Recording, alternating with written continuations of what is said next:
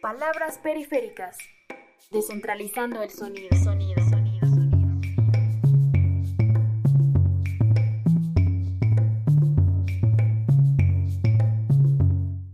Temporada 2. Nosotras y las otras.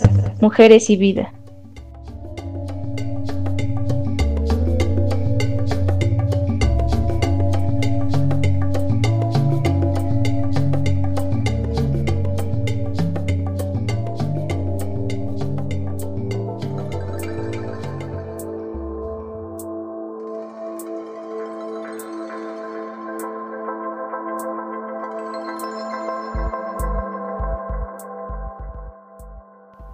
Encuentro en un pueblo al sur del Estado de México.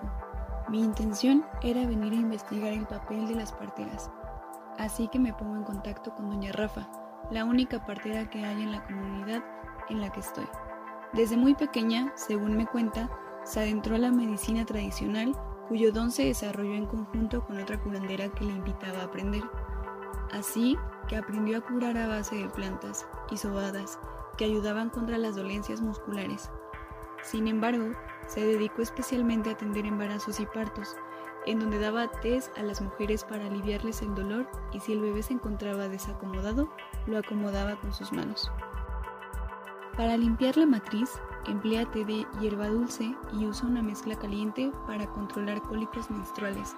Además, también arreglado desajuste de ovarios que suceden por haber cargado mucho peso. Cuando el bebé se baja, me dice, lo sube con un masaje que facilita el parto. Doña Rafa aún da consultas, pero ya no atiende partos, ya que no tiene más fuerza en sus manos, lo que impediría sacar al bebé de manera correcta y sin lastimar a la parturienta. En su patio se encuentran árboles, flores y plantas que le sirven para recetar sus tés, el ayoyote y el mozote, la ciruela, la piña y la papaya, el muicle, el cirián y el nopal, incluso el epazote. Cuando atendía a las mujeres lo hacía desde que estaban embarazadas hasta el puerperio, en una labor integral y de cuidado que no existen ahora en los hospitales. Platico con ella un par de horas más sobre todos los partos que ha atendido y me dice muy contenta que nunca se le ha muerto ningún bebé y que siempre ha atendido con cariño a todas las mujeres. Saliendo de su casa, me dirijo a casa de María, en donde ya me espera con sus hermanas y su mamá. Me invitan un vaso de mezcal y comenzamos a compartir, a hablar. Todas han sido madres. Olivia, la mamá de María, tuvo cinco hijos y de todos se alivió con parteras. Me cuenta que nunca tuvo ningún percance y que los test le ayudaban mucho con los dolores y las incomodidades. María tuvo cuatro hijos, solo el primero con doña Rafa, los demás en hospitales al igual que sus hermanas, Reina y Sara. Hay algo dentro de lo que me cuentan que me pone la piel chinita. Ellas me hablan tan natural de sucesos horribles por los que han sido víctimas mientras yo escribo en mi libretita. A María, en su segundo parto, le hicieron una cesárea innecesaria. A Sara le colocaron un método anticonceptivo que ella nunca pidió y que le dijeron en el hospital que era un requisito para dejarla salir. A Reina, la más pequeña, que tuvo su segundo bebé a los 20 años, me cuenta una historia tristísima. Cuando ella tenía 17 se embarazó por primera vez y su bebé nació muerto. No le permitieron verlo y le hicieron una autopsia que ella jamás autorizó. En mi mente, solo dos palabras se revuelven. Violencia obstétrica.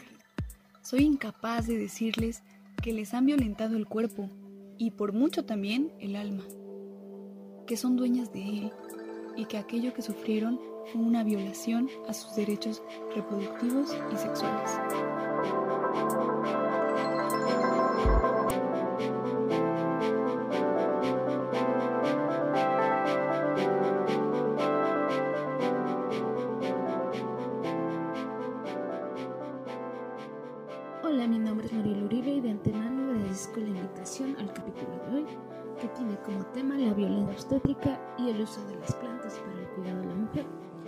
En este caso, desde mi perspectiva de formación mujer.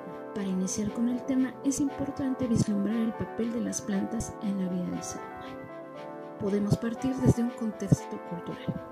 Su importancia radica desde el tratamiento de enfermedades, desarrollo de ritos y tradiciones, esto independientemente de su uso como alimento. Cabe mencionar que el uso que se le da a las plantas repercute en la recuperación y conservación de los recursos naturales. Específicamente las plantas utilizadas con un enfoque medicinal, dependiendo de la fuente, se ha reportado de 5 a 7 mil especies útiles. Particularmente las plantas herbáceas son las más usadas en contraste con los árboles y arbustos. La OMS reconoce que el 80% de la población recurre a esta actividad. Es por ello, como lo mencioné anteriormente, que al ser un recurso altamente solicitado, su recuperación y conservación va de la mano.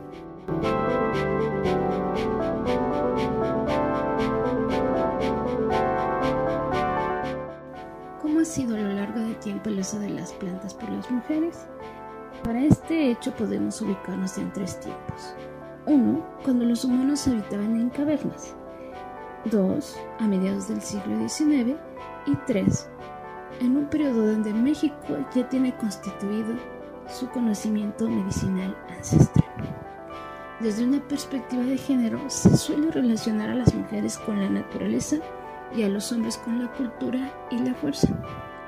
Esto puede refutarse, ya que la relación de las mujeres con la naturaleza se construye desde la cultura, es decir, desde la experimentación y la observación para conocer la naturaleza. Si vamos a los inicios de la humanidad, la alimentación fue basada en la selección de semillas y frutos que recolectaban las mujeres. Para esta época solemos encontrar la imagen de una mujer a la espera de su cónyuge y al cuidado de sus hijos.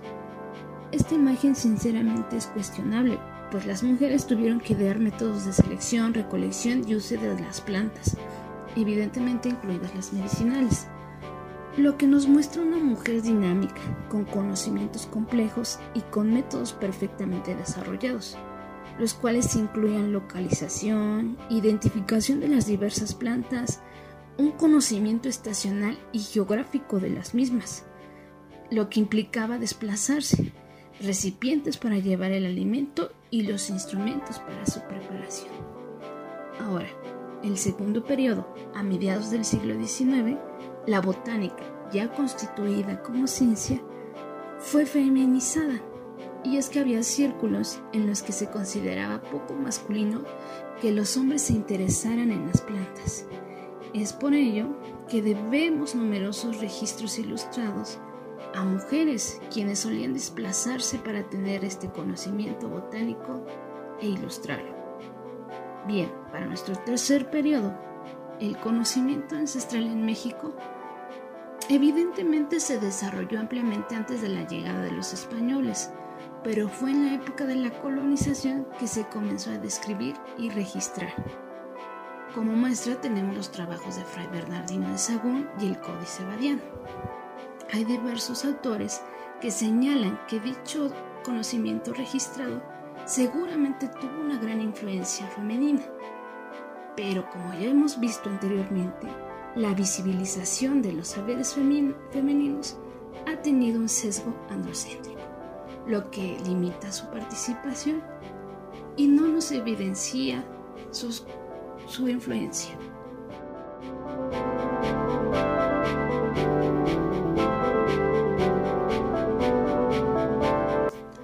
Partir de mi trabajo de investigación realizado en la facultad, pude observar cuatro ámbitos en los que las mujeres han usado las plantas. Estos son salud, ámbito económico, un tercer ámbito donde se preserva el ambiente y un último ámbito donde se prioriza el vínculo generacional. En cuanto al ámbito de la salud, si bien las mujeres tienen acceso a medicina convencional en la mayoría de las comunidades, estas suelen buscar el conocimiento ancestral el cual proviene de sus madres, abuelas o vecinas, ya que refieren que se tiene menos efectos secundarios al ser natural y es más económico, lo que nos lleva al segundo ámbito, el económico, donde estos conocimientos son fuente de ahorros e ingresos. pues hay mujeres que se dedican a la comercialización de ejemplares, ya sea en la misma comunidad o en regiones aledañas. En cuanto a nuestro tercer ámbito, las mujeres, al ser principales usuarias, buscan formas fáciles de obtener los recursos, ya sea que los siembren en sus traspatios o simplemente los dejen crecer por los senderos, contribuyendo a la producción de alimento y conservación de recursos vegetales. En cuanto al último ámbito, las mujeres fungen como principal eslabón, como ya lo mencioné anteriormente, para la transmisión y conservación del conocimiento tradicional, desde su rol como encargadas del bienestar de los que habitan su hogar. La transmisión del conocimiento a las nuevas generaciones constituye un importante vínculo.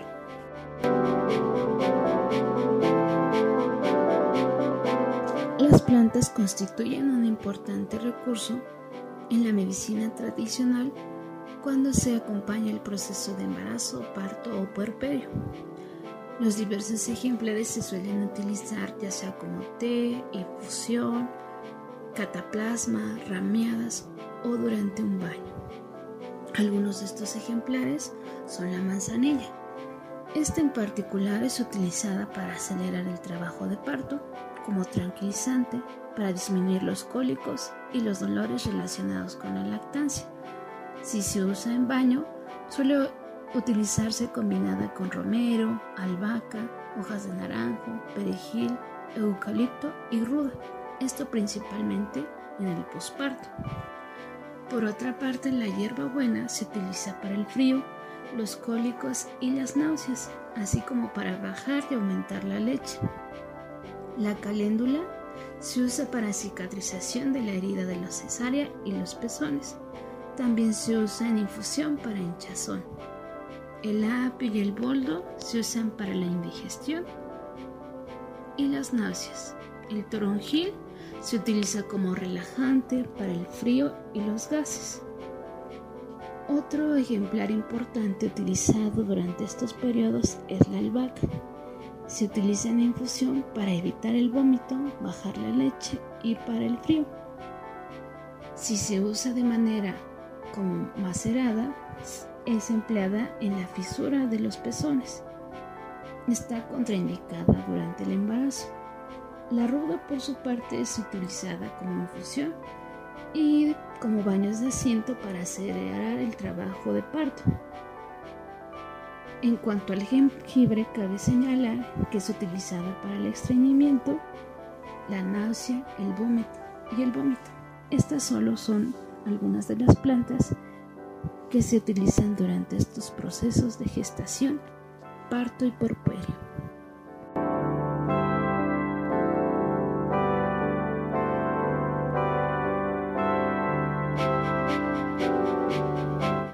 La participación de las parteras no solo debería ser constituida como alternativa del proceso de gestación, sino como aliadas del proceso. Su importancia radica en la visión con la que acompañan el proceso, pues generalmente es una visión holística. Permite esto que vean al parto como un proceso de respeto, no solo hacia, no solo hacia la madre, sino a la familia. En dicho contexto, el parto trasciende el ámbito biológico para convertirse en un fenómeno social y cultural. Las parteras generalmente acompañan a la mujer, pero no se limitan a eso, también al esposo y la familia. El uso de rituales los hace partícipes y esto generalmente cuida el aspecto psicológico y emocional de la familia, de la madre y de quien esté participando del proceso. Algo muy importante a resaltar es que mediante el uso de plantas medicinales durante este proceso ayudan a la conservación de los recursos naturales. Sin embargo, lamentablemente dentro de los servicios de salud gubernamentales pues no se valora su conocimiento o se les limita a ser solo observadoras y no acompañar directamente el proceso.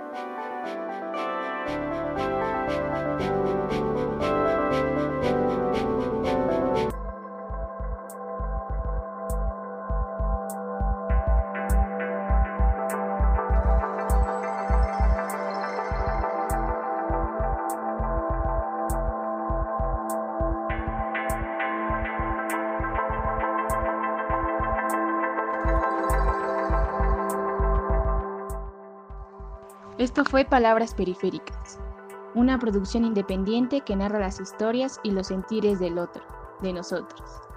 Agradecemos a Alma Divé, artista peruana que realizó esta ilustración, en colaboración para la creación del proyecto Manual de Partería Comunitaria, en conjunto con Tlazocamati Producciones. Pueden seguir sus redes sociales en Instagram como arroba almalive3 y arroba Tlazocamati Producciones. Además, pueden visitar su página www.parteriatradicional.mx.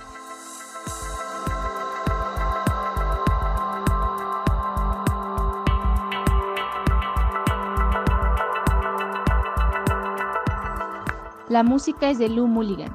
La canción que aparece la hizo especialmente para nosotros. Pueden encontrar su trabajo como Lou Mulligan en Spotify. Un abrazo muy especial para Mariel Uribe, egresada de la licenciatura en Biología quien fue nuestra entrevistada para este capítulo. Nos habló de la relación que existe entre las plantas y las mujeres, dos mundos que han estado relacionados desde siempre.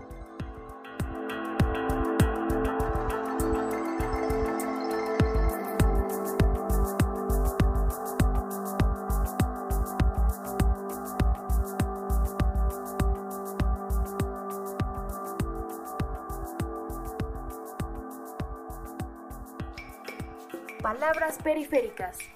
Descentralizando el sonido. sonido.